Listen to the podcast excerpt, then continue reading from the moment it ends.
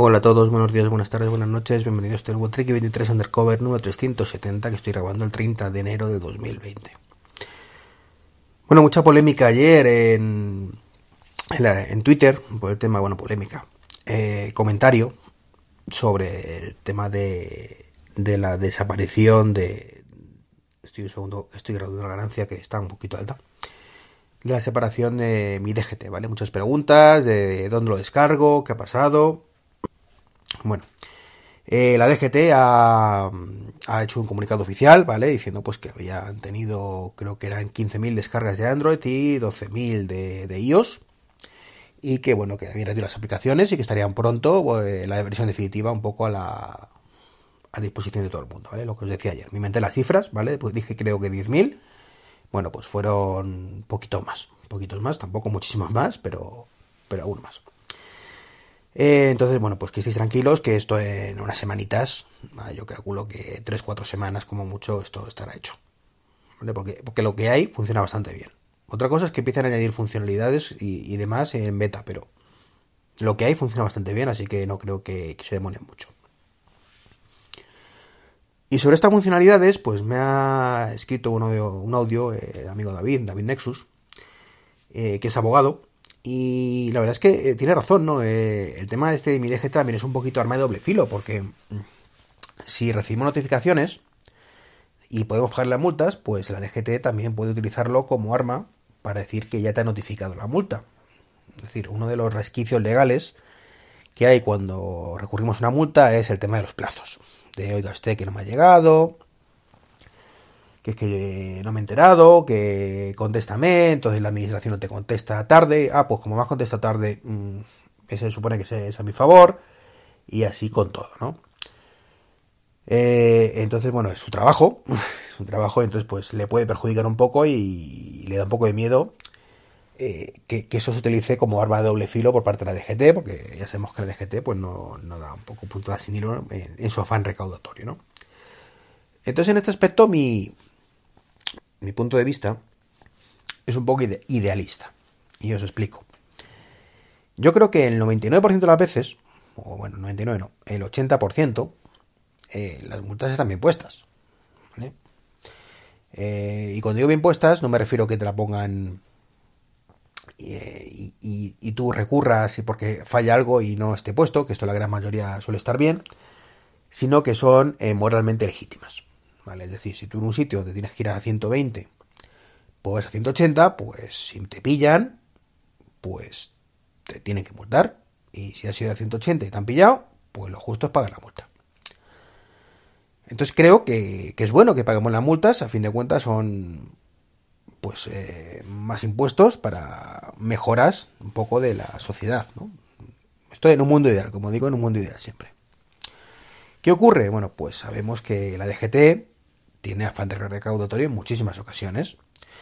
Eh, afán recaudatorio que impide subir la velocidad mínima a más de 120 en algunos tramos. Yo sé de muchos tramos de carreteras muy buenas donde se podría circular sin ningún problema, ¿vale? A más velocidad. Hablo de 140, ¿eh? no digo de 180 como hay alguno que va. Y bueno, pues mientras no suben este límite legal, pues están haciendo un poquito recaudación, porque muchas veces el coche es que va también a 120 y ni te enteras, ¿no?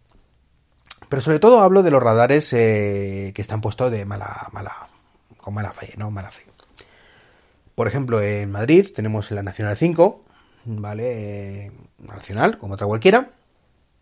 Bueno, pues hay un tramo donde te dice que de pronto, un tramo que puede ir a 120 sin ningún problema, ¿eh? O sea, no es que se vea mal, ni que se pierde calidad el, el, asfalto, no, no, no, es todo recto, además, subida.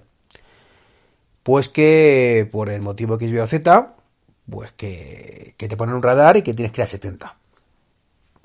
cuando ya te lo sabes, pues reduce la velocidad a 70 y, y vale, pero el que no se lo sabe, pues zascas, multaza, ¿no? Entonces esas son las que digo yo que son un poco moralmente dudosas y las que habría que luchar por porque desaparecieran.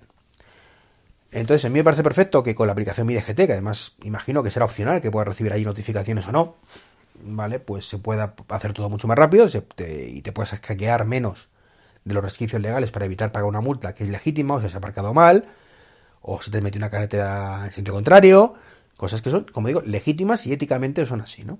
Entonces creo que ahí, mm, no sé, es, es como el tema de Uber, Skyfi, pues al taxista le viene muy mal porque es competencia más su negocio, pero mm, hay que entender que, los tiempos cambian y que eh, esto es así, ¿no? Esto además se lo he comentado a David y, y como me ha dicho él, su lado geek eh, lo comparte al 100%, pero claro, mm, a sus clientes pues les piden esto y, tiene que dar servicio, ¿no? Eh, entonces, bueno, andamos por ahí. Entonces creo que por un lado está muy bien que la DGT haga esto, está muy bien que pueda recaudar más, legítimo, pero también esto creo que debería ayudar a que se plantearan la parte ilegítima o la parte inmoral para que eh, esos radares, ¿vale? Pues desaparecieran, eh, no se pusieran límites de, velocidad absurdos en tramos absurdos y cosas así, ¿no? Esto llega hasta tal punto que un compañero de trabajo piensa que, esto es para que la DGT directamente sepa a qué velocidades vas y, te multe, ¿no? Estamos en un, estás en un tramo por el GPS de, tal sitio, aquí tienes que ir a 100 y vas a 120 según tu, tu móvil, con lo cual multaza. No sé, eso me parece ya paranoico, no lo siguiente, ¿no? ¿Que podrían hacerlo? No lo sé. No sé si eso es ilegal, ¿no? Pero en cualquier caso, con no dar acceso al GPS a tu aplicación, pues punto pelota y, puedes seguir contando con las bondades de tener tu, tu carnet de conducir ahí y no tener que llevarlo físicamente, ¿vale? Entonces, bueno, respecto a este tema, es un poco lo que quería comentar. Otro tema que, que hay mucha polémica es Fantastical 3. Bueno, pues ayer salió Fantastical 3 y han cambiado el modelo de negocio han dicho que, se acabó lo bueno, que está muy bien que hayas pagado tu X dinero, que sinceramente no sé cuánto fue, tu versión para iOS, tu X más mucho dinero por ser tu versión para Mac y, tu X también para versión de, iPad, pero que se pasen al modelo de suscripción y son, pues creo que son como 50 euros al año, ¿vale? No me hagáis mucho caso, eh, lo podría tener aquí apuntado, pero sí es lo de menos, ¿vale? Es caro, ¿vale? Digo ya, es caro. Son como casi 5 euros al mes o, o 50 al, año, más o menos. Entonces, claro, que, que Dimo, que, no está justificado, etcétera, etcétera, ¿vale? Son los comentarios y en parte los comparto, ¿eh? O sea, está bien eh, que mm, Fantastical pues quiera sobrevivir, quiera cobrar por su trabajo, está muy bien es todo eso, pero es cierto que no creo que esté justificado eh, que un producto que es un calendario pues tenga su precio de suscripción. No sé, me parece un poco... ¿Vale? Pero también es cierto que nadie te obliga a hacerlo. ¿Vale? Y aquí es la parte que muchos, muchos olvidan o, no quieren darse cuenta y es fantastical. A los que hemos pagado por las versiones anteriores, nos ofrece exactamente lo mismo que teníamos en las versiones anteriores, con una nueva interfaz gráfica, alguna funcionalidad más, ¿vale? Y todo gratuitamente. Y luego aparte, pues tiene la versión premium, que si quieres la coges y si no, no. Yo, por ejemplo, pues con la versión gratuita, pues tengo. No la versión gratuita 100% gratis que tenemos tenéis todos los que no utilizáis Fantastical hasta ahora, que hay una versión gratuita muy limitada. Con esa yo, por ejemplo, lo tendría, a lo mejor. Me pasaría que calendario negativo y ya está. Pero con lo que tiene Fantastical 2, más que suficiente. Y si además ahora, pues tengo la opción de calendarios de terceros, también meterlos. Eh, tengo una versión de Apple Watch que es nativa y autónoma, según entendido. ¿Vale? Y además pues me dice el tiempo de los eventos, pues mejor que mejor, ¿no? No creo que me pueda quejar, si, insisto, no voy a pagar nada más. Eh, hay un bug, ¿vale? En el tema del Apple Watch no funciona, se queda sincronizando eternamente. Hay gente que le funciona, a muchos pues no está dando problemas y esperemos que en la próxima versión pues lo, solucione eh, Flexibit, que en este caso es el desarrollador. Pero vamos, si tengo lo mismo que tenía y más por el mismo precio, perfecto, no es tal. Que a partir de ahora los nuevos usuarios pues ¿qué queréis que os diga? Yo no me suscribiría si no ganáis pasta con ello. Cuando digo ganáis pasta me refiero que sea pues para por motivos laborales. Pues si es por motivos laborales, evidentemente, pues 50 euros al año no es dinero, ¿vale? No es dinero si es por trabajo, insisto.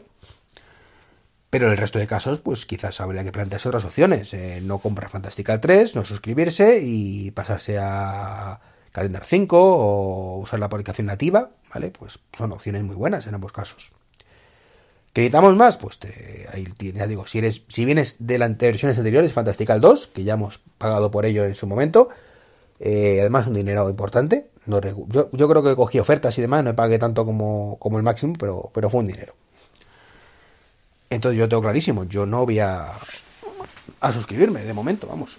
Si monto una empresa mañana y me viene bien, pues lo haré, pero si no, pues de momento no. Pues nada, esto es lo que quería compartir con vosotros hoy. Mañana más y mejor, un saludo y hasta el próximo podcast.